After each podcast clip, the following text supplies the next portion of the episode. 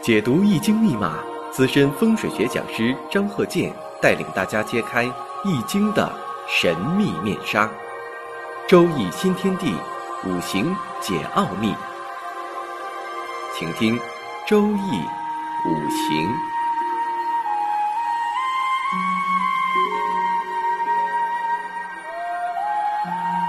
上山微电台荣誉出品。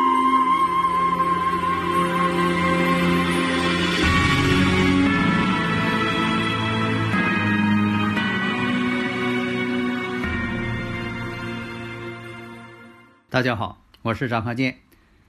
周易五行上几堂呢也讲了很多例子了，好多听友朋友呢也都喜欢这个周易五行，建议呢多讲一些实际的例子，因为这样呢就是更有说服力嘛。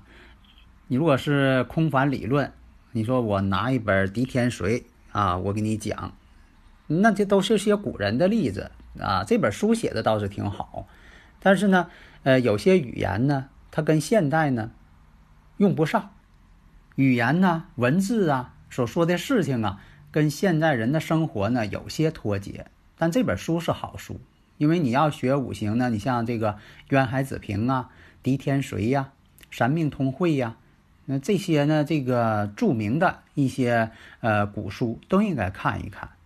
下面呢，咱就讲这个例子，这是个女士，庚子、癸未、壬子。甲辰。那假如说呢，呃，要没问说的要预测哪方面？你看看这个五行呢，突出的是哪方面？有的时候吧，你像有的朋友说了，这个在预测的时候，是不是你得先问我问题呀？预测师不应该先问对方。你像说的这个，如果说啊，对方这个生日时辰是准确的，就不应该像查户口那样问了。因为这个它是准确的。假如说要不准确，你问问行。啊，你说的这个还有的呃，听友朋友说了，呃，张鹤剑教授啊，你你给我这个呃看看五行，呃，你是应该呃是你先问我呀，还是说的你就给看呢？啊，这个问呢分怎么问？有些这个呃重要的情况，咱举个例子啊，你不能说这个人让你来预测了，你说你结婚没呀？什么时候结的婚？啊，你说你离婚了，什么时候离的婚？那你问这个呢，就有点多余了。为什么呢？给你五行了，你就应该算出来了。否则的话呢，那你算以后的事情，你那你问谁去？你算以后的还能准吗？啊，你说，哎呀，你什么时间当的老板呢？啊，你什么时间破的财呀？那你作为这个呃老师来讲，你总是问对方这些事情。人说了，那你总问我，那还用你算吗？那我都告诉你得了。嗯，这个事儿呢，我就想起啊，你像这个呃电视上有科学节目嘛，在以前这个天气预报，天气预报呢，呃，英国刚开始的时候呢，因为它缺少一些现代化仪器，所以说它报的天气呀不叫天气预报，叫天气报告。为什么呢？他总说昨天，昨天晴，下过大雨，或者是阴。他总说昨天，那你说天气预报不得说以后的事情？但是呢，你要想说对以后的事情，你昨天的、前天的事情你也得能知道，否则的话，你说啊，今天是五号，明天是六号，那你说，那昨天是几号啊？那你说昨天我不知道，我就知道明天，那这个不行。所以呢，这个预测呢，就像这个望远镜跟显微镜，但是呢，它不是说无限放大。那么再回到这个女士的五行当中，分析一下庚子、癸未、壬子、甲辰。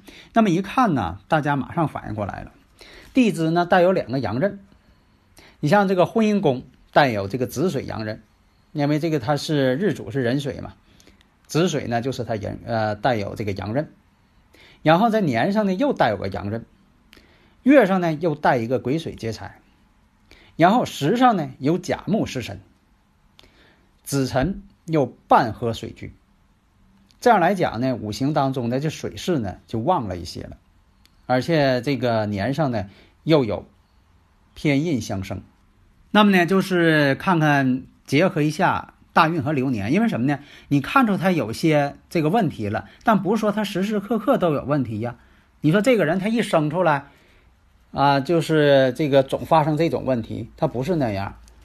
你说这个人他能当老板，不是说他一生出来他就能管事儿了，啊，他就能够经营了，他不行。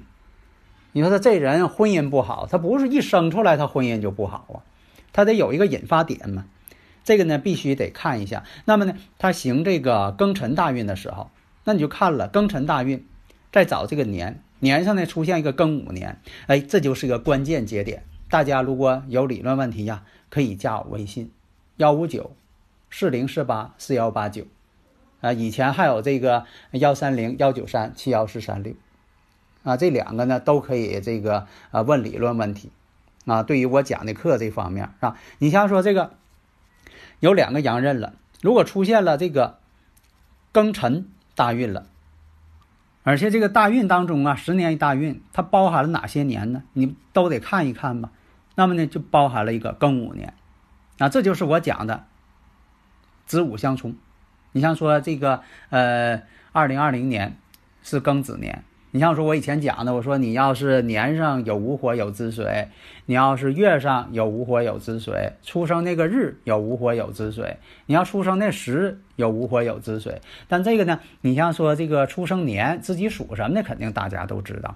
哪个时辰呢？这个子时还午时呢？可能有很多人也知道。但是呢，你像这个月。是午火月啊，还是子水月啊？特别这个日，你说是午火日啊，还是子水日啊？好多人不知道，因为你不专一，没学过这个专业，你必须得去啊计算，把这个天干地支查出来。你要查不出来，你就不知道，你可能这一生都不知道。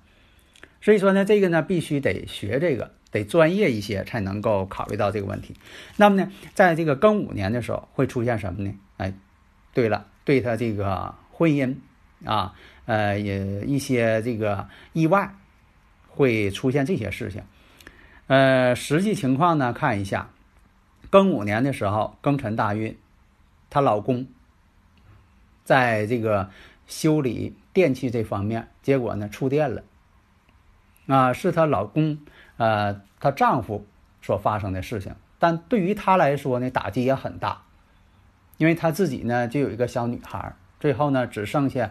他们母子俩了，因为这属于一个意外，所以这个人生呢，有的时候吧很复杂。那你说是她呃冲这个止水之后，是这个离婚了，还是说她老公的事情啊？有的时候很难去判断。但是呢，这这个事情肯定是有，而且呢，冲阳刃，在五行上也讲嘛，阳刃怕冲，阳刃被冲十有九凶。有的时候呢，这个以前这个讲过。啊，子午相冲见血光嘛，一冲之后，有的是外伤啊、外科手术啊等等啊啊这些事情。所以说呢，从这方面来讲，我们就分析一下。你像他这个五行呢，日主是壬水，生于六月，虽然呢不得令，但是呢他有两个子水，地旺阳刃。那这阳刃代表旺，地旺的意思。那么呢，我们看年上呢又印星相生。两个子都跟这个时上这个尘土呢形成半合，所以这个水势呢也是比较大的。那么这一年呢相冲之后呢，肯定与他的家庭啊、感情啊、夫妻之间的一些事情有关系。就像刚才说的，实质上呢是他确实很痛苦，但是呢真正发生事情呢是她老公身上。呃，这个她老公这个生日五行呢啊没有。啊，如果要有的话呢，肯定他们之间这个信息呢也是同步的啊。她有这个感应，那么她老公那边呢可能更有这方面的感应啊。不可能说的她老公这个呃五行呢呃什么也没有啊，这个倒不是那样。有的时候家里人呢这个信息呢是同步的。首先分析一下，日主婚姻宫带有这个阳刃，而且呢是两个子水，两个子水呢这叫福银，就两个婚姻宫。古人呢，在这方面也有论述啊。你看，我以前讲过这个婚姻宫两个，两重婚姻宫呢，就有两次以上的婚姻。两个屋嘛，这个婚姻宫就是屋的意思，有两个屋，两个宫，两个宫位。那么再看一下，再看一下夫星，这个丈夫星呢，在这个未土当中，但是呢又有子未相害，两个子水都跟这个未土相害。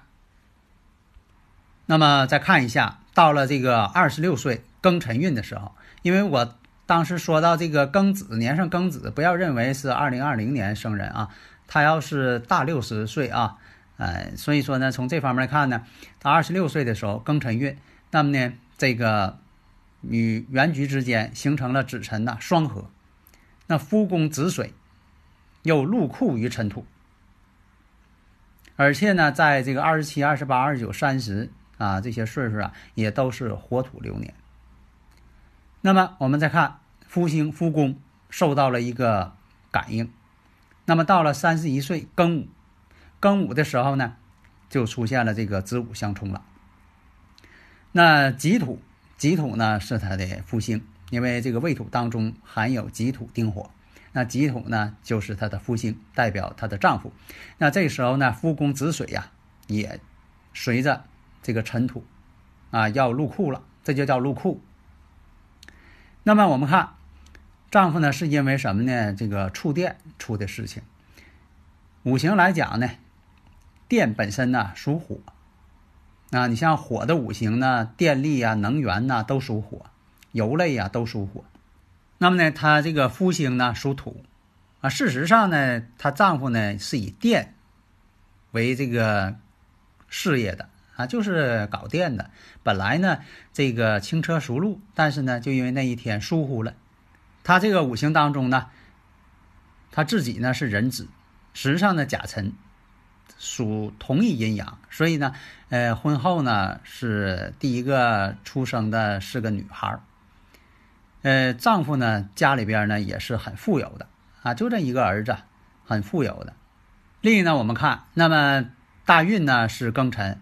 然后呢，流年呢又是庚午，年上呢又是庚子，所以说三个庚金出现，那么对这个石柱这甲木啊，也是一个强烈的克制，而且呢又是阳刃逢冲。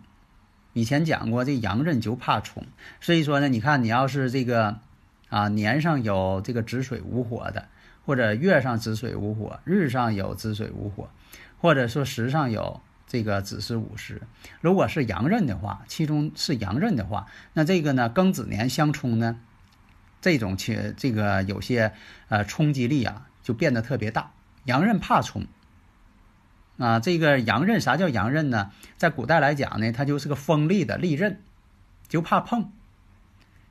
那么呢，这种相克制，另一个呢感应是什么呢？这位女士啊，这个甲木被克之后呢，她本人呢也有肝脏的肝胆性的病症，胆结石、胆囊炎，也有这个病症。当年呢也发作。你看这有的时候吧，并不是单一的这一种情况啊，不是说这一年它就发生一个事儿，它好多事情，也可能这一年有好有坏，不是说都是坏事儿，也不是说都是好事儿。这是这个他自身也有病。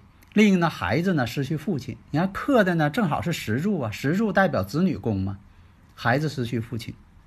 那么呢，你像这个子午相冲，这个午火，这个火代表什么呢？大家可以开动脑筋，丰富想象力。你像啊，呃，她丈夫呢是己土，那火呢，火生土，那就是丈夫的母亲。那这一年当中呢，丈夫的母亲呢也生病，因为什么呢？失去儿子。上火，你看这就是一种连锁反应。在五行上呢，你可以就说的啊，开拓你的思维，但是你不能乱猜想啊。你说我呃胡乱联系那不行。还有一种，那么呢，这个无火被冲的时候，年底呢，父亲去世，那你说跟父亲父亲偏财为父，因为这个火呢代表自己的父亲。你说这一年呢，他家里出了很多事情。啊，都是这种呃相冲之后出现的，所以说你像呃这个古人讲啊，一生当中啊，女人一生当中呢，三个重要男人，父亲、丈夫、孩子，那这个呃对人生来说啊非常重要的，所以啊这几堂课讲那些例子，你看都是生克制化、刑冲合害判断出来的，呃喜用呢，当然呢也得看。但是呢，不要为喜用而喜用。我经常这句话。如果说你说这个行冲合害，我都不看，我就找喜用。我这个研究半辈子了，专门找喜用。那你研究半辈子，研究一辈子也好，那么呢，光找喜用呢，有的时候你判断不出来具体问题的。而且呢，有的时候还矛盾的。你像说这个，呃，申酉金为喜用，那有的时候出现发现这个申金出现的时候并不好，酉金出现的时候好。还有一种呢是庚金出现的时候不好，申金出现时候又好。那到底哪个是喜用啊？这就是啥呢？给自己闹糊涂了。这就代表什么呢？你判断的方法太单一，因为好多这个书啊，经常讲喜用的。为什么呢？这个喜用啊是个难点，是个瓶颈，不容易突破。这样呢，在这个写书的时候呢，写的篇幅就多，让你研究啊，你研究好长时间，几十年了，最后呢，你还没有突破。所以我讲这些呢，都是横穿竹节的方法，就是你一下就见到阳光了，马上就可以判断了。啊，有很多人啊，听我课之后呢，听这么多年了，从零基础，啊，现在呢能给别人啊做一些五行分析，啊，说明呢这个方法呢行之有效。好的，谢谢大家。登录微信搜索“上山之声”或 “SS Radio”，关注“上山微电台”，让我们一路同行。